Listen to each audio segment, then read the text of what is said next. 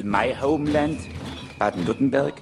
We are all sitting in one boat. Herzlich willkommen bei Fokus Südwest, heute am Donnerstag, 15. März 2018, zusammengestellt bei Radio Dreigland 102,3 MHz Freiburg durch Konrad. Zunächst zum Themenüberblick. Kampagne der FAU zur Verbesserung der Arbeitsbedingungen in der Freiburger Gastronomie. Lohn oder Hohn, so der Titel der seit kurzem laufenden Kampagne der anarcho-syndicalistischen Gewerkschaft FAU. Die Idee dabei ist es, einen Lohnspiegel für die Freiburger Gastronomie zu erstellen und so für Transparenz bei Lohn und Arbeitsbedingungen zu sorgen. Radio Dreigland hat mit Benny von der FAU über die Kampagne und arbeitsrechtliche Probleme in dem Bereich gesprochen. AKW Betznau geht wohl wieder ans Netz. Alles an den Oberrhein alles in Ordnung, statt technischer einer saubere mathematische Lösung. Und die Schweiz schafft einen strahlenden Norden an der Grenze zu Südbaden. Politisch genial, über den Rest und die kleinen und großen Tricks redet Axel Meyer, BUND Freiburg. Für bessere Luft und andere Möglichkeiten, sich in der Stadt zu bewegen. Die EU-Kommission macht Druck auf Deutschland wegen der schlechten Luft in den Städten. Insbesondere aus Angst vor Fahrverboten wurde kürzlich von Seiten der Bundesregierung sogar ein kostenloser Nahverkehr ins Spiel gebracht. Mittlerweile ist man von dieser Seite wieder etwas zurückgerudert und auch mögliche Teststädte wollen nicht mitmachen. Die Diskussion aber bleibt. In Freiburg hat sich anders als SPD-Sozialbürgermeister Kirchbach und auch der grüne Oberbürgermeister Salomon, grünen alternativen Stadträtin und OB-Kandidatin Monika Stein für die Idee eines kostenlosen Nahverkehrs ausgesprochen. Über die Gründe, sich für einen Nulltarif im ÖPNV einzusetzen, hat Radio Dreigland mit ihr gesprochen. Zunächst zu den Nachrichten. Audi kündigt E-Diesel-Produktion an. Eine Fabrik für E-Diesel soll noch 2018 in Laufenburg im Schweizer Kanton Aargau in Betrieb gehen. Als Ausstoß sind zunächst 400.000 Liter pro Jahr geplant. Die Anlage soll regenerative Energie verarbeiten, wenn diese im Überschuss anfalle. Das verarbeitete CO2 kommt aus der Umgebungsluft oder aus Prozessabgasen. Der Herstellungsprozess kommt dabei ohne Biomasse aus. In Dresden hatte Audi zusammen mit einem Partner Ende 2014 bis Oktober 2016 eine Pilotanlage betrieben. Dort wurde aus Ökostrom, Wasser und CO2 sogenanntes Blue Chloride produziert, das sich in einer weiteren Verfahrensstufe in Diesel umwandeln lässt. Burladingen mit AfD-Bürgermeister. Der erste AfD-Bürgermeister in Süddeutschland sitzt im Zollern-Albkreis im Rathaus. Der frühere parteilose Bürgermeister Harry Ebert hat schon lange mit den Rechtspopulisten sympathisiert. Vor rund drei Jahren wurde er trotzdem für eine weitere Amtszeit gewählt. Jetzt hat Harry Ebner ernst gemacht und ist in die AfD eingetreten. Sein Amt möchte Bürgermeister Harry Ebert weiterhin neutral ausfüllen. Trotzdem macht sich Trigema-Chef Wolfgang Grupp für Neuwahlen in Burladingen stark. Laut Trigema-Chef sei der jetzige AfD-Bürgermeister Harry Ebert als parteiloser Kandidat angetreten. Jetzt sei er dies nicht mehr. Die Trigema hat ihren Sitz in Burladingen und ist dort Großarbeitgeber. Eine Abwahl eines amtierenden Bürgermeisters ist in Baden-Württemberg schwierig. Bei der Luftreinhaltung mischen die Autoindustrie mit in allen größeren Städten mit Überschreitung der Stickoxidwerte bahnen sich inzwischen Kooperationen mit der deutschen Automobilindustrie und den Zulieferern an. Insbesondere in den Großstädten Stuttgart, München und Hamburg gibt es schon seit vielen Monaten zahlreiche Kooperationsprojekte. So beraten seit Dezember 2017 der Automobilkonzern Volkswagen und die Landeshauptstadt Kiel über eine Kooperation im Zuge der Taskforce zur Luftreinhaltung in Städten. Diese Initiative des Verbandes der Automobilindustrie e.V. VDA geht auf das Nationalforum Diesel der Bundesregierung zurück. Dort wurde eine verstärkte Beteiligung der Autokonzerne vereinbart. Der VW-Konzern ist als Vertreter der Industrie für den norddeutschen Raum zuständig. Derzeit werden neben Kiel auch die Städten Hannover, Heilbronn und Ludwigsburg in die Gespräche mit eingebunden. Der Konzern hat angeboten, ein unabhängiges Gutachterbüro zu bezahlen, welches eine Studie zur Wirkungsabschätzung von Maßnahmen zur Luftschadstoffreduzierung erstellt. In die Studie sollen die Auswirkungen von Fahrverboten als auch die Effekte von Emissionsschutzwänden oder Belüftungsanlagen einfließen. Zumindest der Oberbürgermeister von Kiel kündigte an, statt Fahrverbote sollte besser der öffentliche Verkehr und der Rad- und Fußverkehr gestärkt werden.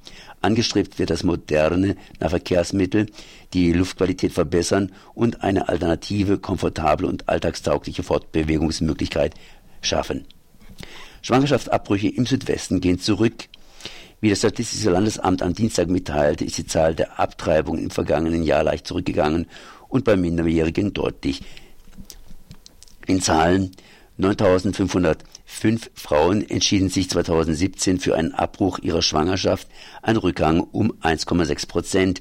Bei Frauen unter 18 Jahren entschieden sich nur noch 243 Frauen für einen Abbruch, ein Rückgang von um die 11 Prozent. Während die Zahl der Abbrüche im Südwesten abnimmt, stieg die Zahl im Bundesgebiet 2017 um 2,5 Prozent auf 101.209. Das waren 2488 mehr als im Jahr zuvor. In den vergangenen Jahren waren die Zahlen in Deutschland gesunken, während sie in den übrigen Ländern gestiegen waren. Der österreichische Gynäkologe Fiala bezweifelt die Abtreibungszahlen für Deutschland fehlendes Meldeinteresse der Ärzte und ein politisches aufgeheiztes äh, Diskussionsklima lassen die Zahlen nur scheinbar sinken. Frankreich plant für die Zeit nach Fessenheim und lässt Fessenheim wieder aufleben. Nach 21 Monaten hat die französische Atomaufsicht ASN das Wiederauffahren des Reaktors 2 genehmigt und damit eine Entscheidung zurückgenommen. Seit Juli 2016 war Block 2 des Atomkraftwerks Fessenheim wegen erheblicher Sicherheitsbedenken abgeschaltet. Gleichzeitig wird über die Zeit nach der Schließung des Atomkraftwerks in Fessenheim nachgedacht. Die Pläne für die Post-Fessenheim-Phase sollen den befürchteten Wegfall der Arbeitsplätze kompensieren. So soll im Norden des Atomkraftwerks ein 200 Hektar großes deutsch-französisches Industriegebiet entstehen. Dort plant ein ist geplant, ein Forschungszentrum mit Schwerpunkt auf autonomen Fahren zu errichten. Eine gute Infrastruktur soll eine direkte Zugverbindung zwischen Colmar und Freiburg liefern. Diese Pläne sind jedoch nur mit Hilfe der deutschen Seite umsetzbar. Beschlossen ist das Projekt Post Fessenheim noch nicht. Fest steht nur seit Jahren, dass das Atomkraftwerk geschlossen werden soll. Der Termin wird inzwischen vage mit 2019 angegeben.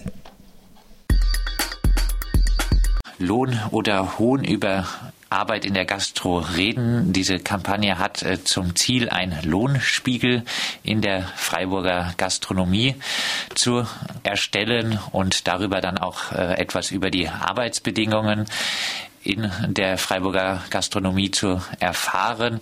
Wahrscheinlich habt ihr trotzdem ein paar Ausgangsannahmen äh, zu den Arbeitsbedingungen. Was äh, sind diese Ausgangsannahmen? Ja, also was man so, so allgemein äh, sich vielleicht schon so denkt, äh, dass da nicht zu gut bezahlt wird in der Gastro. Wir sind auch, also persönlich sind, haben sich auch Leute an uns gewandt, die da Probleme haben und weil man das sozusagen ja vielleicht nicht so genau weiß und weil wir vielleicht auch noch ein bisschen mehr vorhaben als nur den Lohnspiegel, haben wir uns diese äh, Kampagne ausgedacht oder ein bisschen auch kopiert von anderen FAU-Syndikaten in Deutschland. In Dresden sind die da sehr erfolgreich gewesen. Und die Idee ist erstmal, einen Lohnspiegel zu erstellen, also dass wir Leute fragen, wie viel verdient ihr denn eigentlich in dem Betrieb, wo ihr arbeitet und die Idee ist, dass so ein bisschen transparent wird, was man so zahlen kann, was andere so zahlen.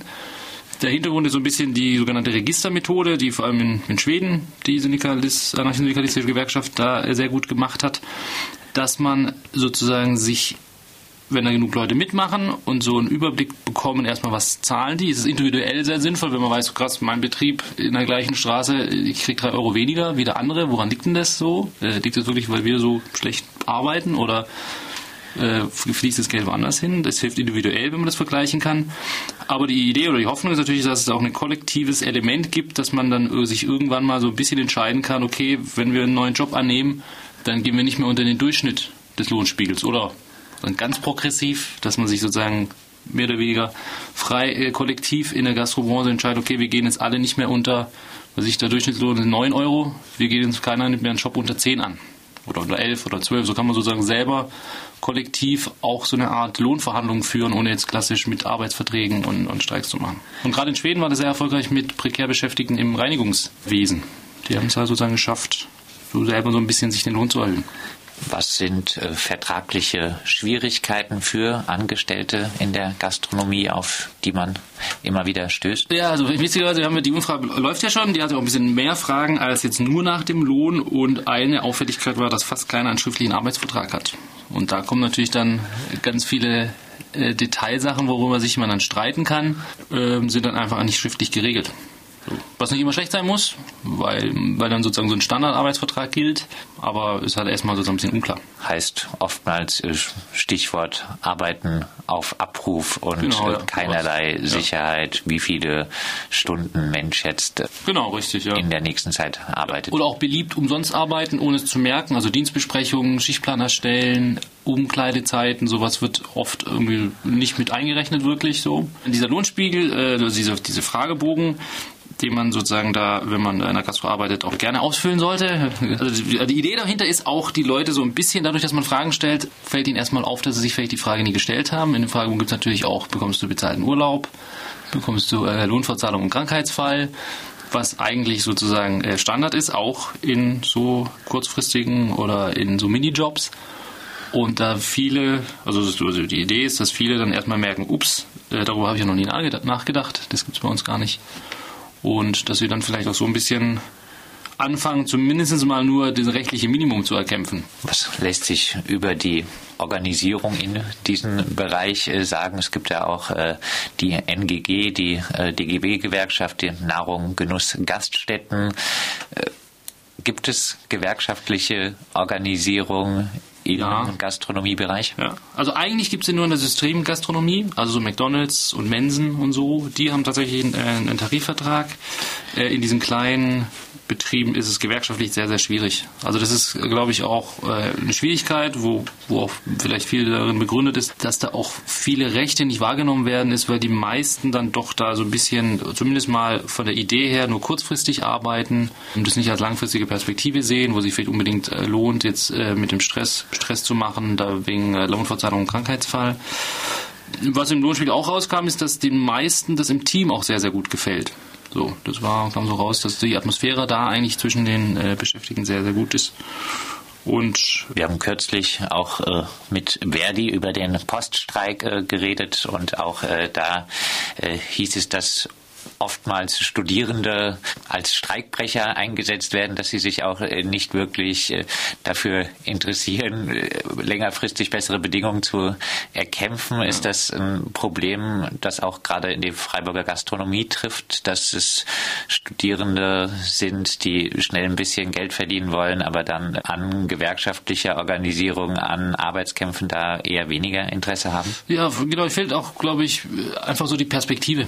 So, man denkt, okay, man macht das jetzt noch im Sommer, man macht das jetzt vielleicht noch zwei, drei Jahre so, dass dann viele doch irgendwie ein bisschen da, da dann drin landen oder so, dann fängt es an. Aber dann kommt ja wieder das andere Problem, dass man sich dann natürlich, wenn man plötzlich dann abhängiger wird von dem Job, also es gibt viele Hemmnisse, sich zu organisieren. Ne? Deshalb ist die Idee ja auch äh, generell von dieser Lotspielkampagne, dass man gar nicht das große Fass aufmachen muss. So, gar nicht gleich streiken oder sich, äh, sondern dass man einfach mal sagt, äh, hier, ich habe auf diesem Fragebogen oder muss ja nicht sagen, dass es vom Fragebogen kommt, aber ich habe hier gelesen, dass es äh, Lohnfortzahlung im Krankheitsfall gibt. Ähm, wieso haben wir denn das denn nicht im Betrieb? So, dass man so wir sind ja gar nicht auf die großen Dinge. Und oft reicht ja so eine Frage zu stellen, um, um so Sachen an, anzugehen. Jetzt gibt es ja oft dann auch das Argument, das sind oft äh, Betriebe, die selber nicht so richtig wirtschaftlich arbeiten, viele ein bisschen in dem, auch in Freiburg, Alternativmilieu verortet sind. Hast du Hoffnung, dass man da in diesem Milieu wirklich mit der Kampagne äh, wirklich Verbesserungen äh, durchsetzen kann, was den Lohn angeht? Gerade ist der Mindestlohn auf 8,84 Euro und was Arbeitsbedingungen angeht? Ja, also der Mindestlohn wird gerade etwa so gezahlt, aber äh, ich, ja, die Hoffnung ist auf jeden Fall, dass sich was bewegt, sonst würde es nicht machen. Äh, ich glaube schon, dass die Leute sich drüber nachdenken, dass es auch bezahlten Urlaub im Minijob gibt. Ich glaube, das wär, würde schon richtig viel bringen, wenn das einfach, das einfach auf der Platte ist und ab und zu mal gefragt wird. Und wer mitmachen äh, will in der Kampagne, kann äh, jeden ersten Donnerstag im Monat ins Büro für grenzenlose Solidarität. Genau. Und man kann den Lohnspiegel auch online ausfüllen unter freiburg.fau.org. Kann man sich durchklicken zum Lohnspiegel und dann kann man auch sich online beteiligen. Und das Wichtigste wäre natürlich, dass da viele Leute mitmachen. Das geht auch anonym natürlich.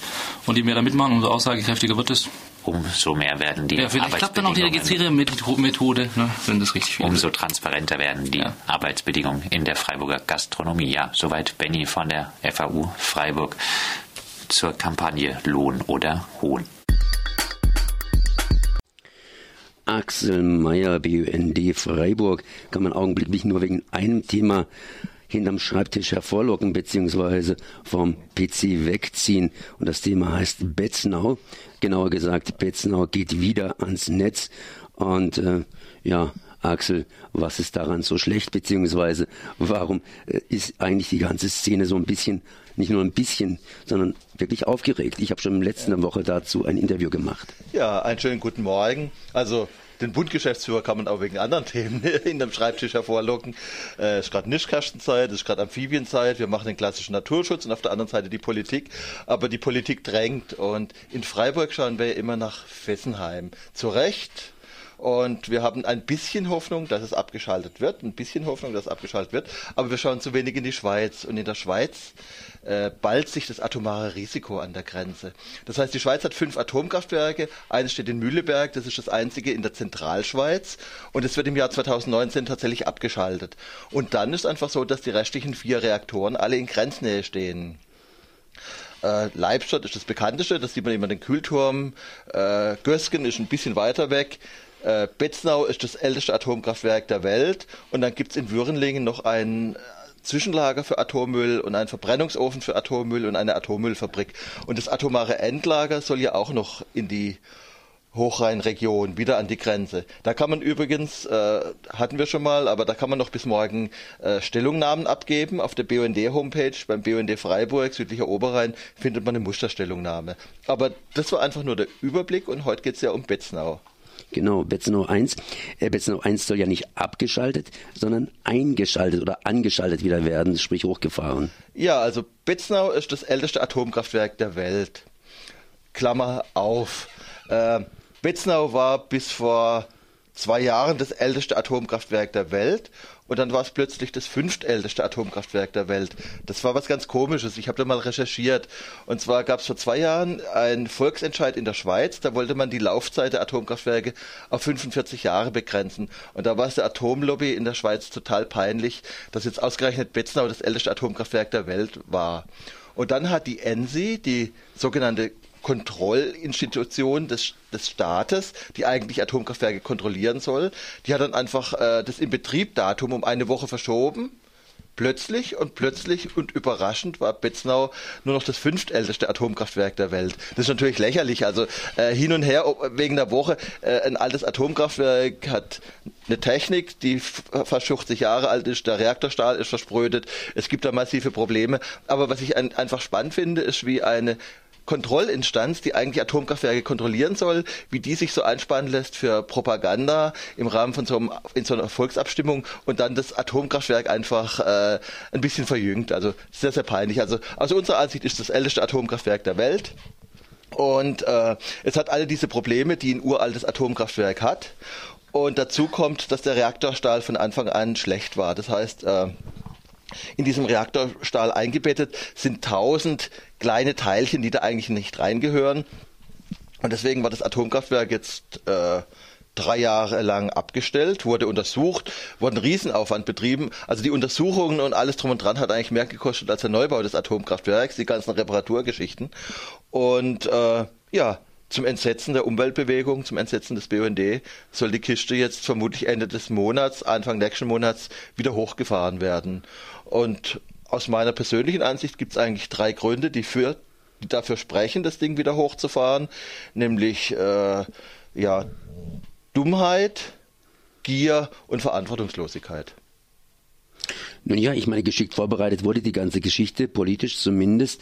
Äh, es wurde ja gegen Betzner oder wird noch gegen Betzner prozessiert und die Grenzwerte werden da ja auch entsprechend verschoben. Auch das ist eigentlich unglaublich. Also, wie gesagt, man schaut ja immer so ein bisschen mit Neid in die Schweiz, direkte Demokratie und alte Demokratie und äh, und dann wird einfach jetzt eine Lex äh, Betznauer gemacht. Das heißt, der Gesetzgeber überlegt tatsächlich, die Grenzwerte so zu verschieben, dass man das Atomkraftwerk weiterlaufen lassen kann. Und hinter diesem Betznauer Konflikt steht eigentlich ein ganz großer weltweiter Konflikt, nämlich der, neue Atomkraftwerke sind schweineteuer, neue Atomkraftwerke, der Strom aus neuen Atomkraftwerken ist einfach äh, viel teurer als der Strom aus Windenergie und selbst der Strom aus Photovoltaik ist, ist billiger als der Strom aus neuen Atomkraftwerken und deswegen will die gierige Lobby jetzt einfach diese Atomkraftwerke weltweit 60 Jahre laufen lassen. Äh, das erleben wir ja in Frankreich. Fessenheim soll abgestellt werden, aber alle anderen Atomkraftwerke sollen 60 Jahre laufen.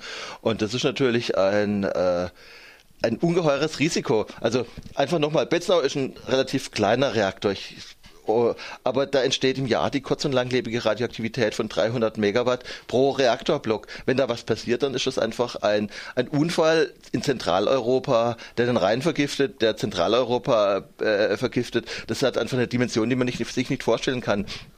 Und dann wollen die Betreiber diese Atomkraftwerke tatsächlich jetzt 60 Jahre laufen lassen. Und dafür ist Spetznau sozusagen jetzt äh, als ältestes Atomkraftwerk der Welt ein Musterkonflikt. Und deswegen denke ich, muss der Druck in der Schweiz und von Deutschland her in Sachen Betznau erhöht werden.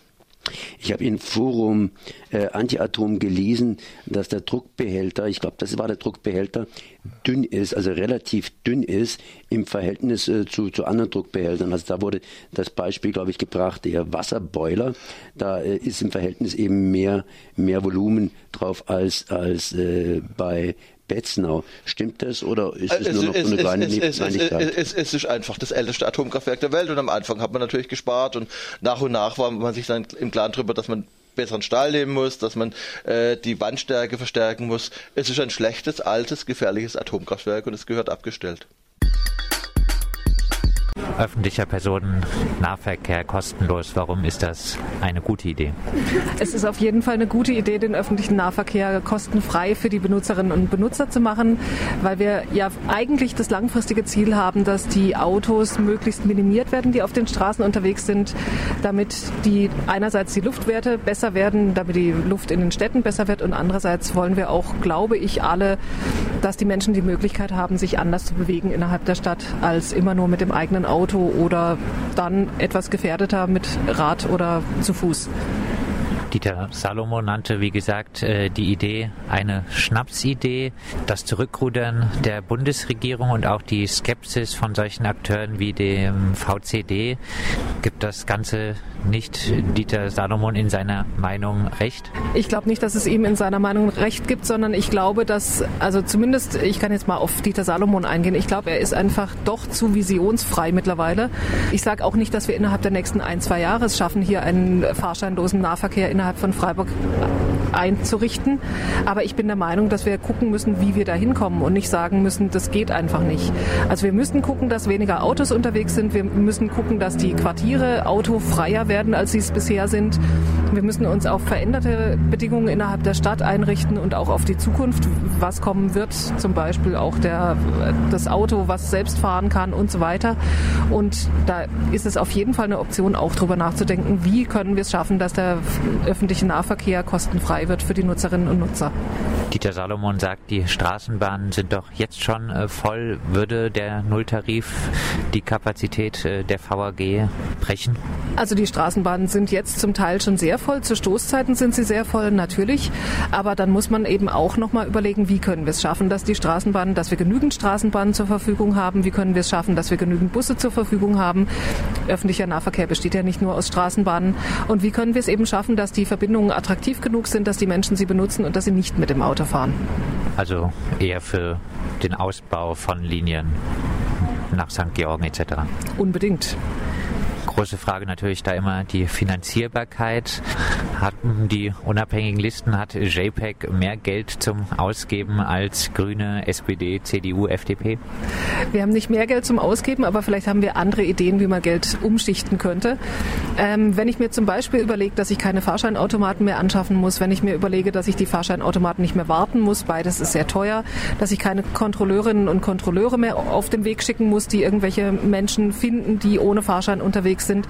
Wenn ich mir auch die ganzen Folgekosten angucke, die ich spare, zum Beispiel, dass Menschen in Ersatzfreiheitsstrafen landen, weil sie ohne Fahrschein gefahren sind und irgendwann im Knast landen, das alles zusammen ist sehr teuer und diese Kosten würden wir uns alle sparen. Und ich denke auch, wir müssen auch überlegen, welche Folgekosten entstehen eigentlich, wenn wir eben den Nahverkehr nicht weiter ausbauen, sondern wenn wir zulassen, dass möglichst viele Menschen mit Autos unterwegs sind. Da haben wir nämlich Instandhaltungskosten für die Straßen. Wir müssen Straßen überhaupt schaffen. Wir müssen Parkraum schaffen. Wir müssen Parkraum bewirtschaften und so weiter und so fort. Das sind alles Kosten, die durch mehr öffentlichen Nahverkehr eher minimiert würden und die dann umgeschichtet werden können dahin, dass der öffentliche Nahverkehr irgendwann langfristig auch kostenfrei für die Nutzerinnen und Nutzer wird. Du hast angesprochen die Ersatzfreiheitsstrafen. Ich glaube, jeder Zehnte ist in Deutschland im Knast wegen solcher Ersatzfreiheitsstrafen. Darunter fallen viele sogenannte SchwarzfahrerInnen. Du bist für eine Entkriminalisierung des Schwarzfahrens. Ich bin dafür, dass Menschen nicht mehr dafür bestraft werden, dass sie öffentlichen Nahverkehr benutzen und dass Menschen nicht mehr dafür bestraft werden, dass sie vielleicht zu wenig Geld haben, um sich jetzt Fahrkarten kaufen zu können. Und ich habe zehn Jahre lang im Knastbeirat gearbeitet hier in Freiburg. Also ich weiß schon, wovon ich spreche, wenn ich sage, es ist sehr teuer, Menschen in den Knast zu stecken. Und es ist einfach auch in so einem Fall völlig sinnbefreit, jemanden in den Knast zu stecken, der schwarz gefahren ist in der Straßenbahn. Also das ist nichts, wofür man eigentlich im Knast landen sollte. Nochmal Thema Finanzierbarkeit und Thema Umschichtung. Schon jetzt äh, werden die Kosten weniger als zur Hälfte von den Ticketeinnahmen gedeckt, was den ÖPNV angeht.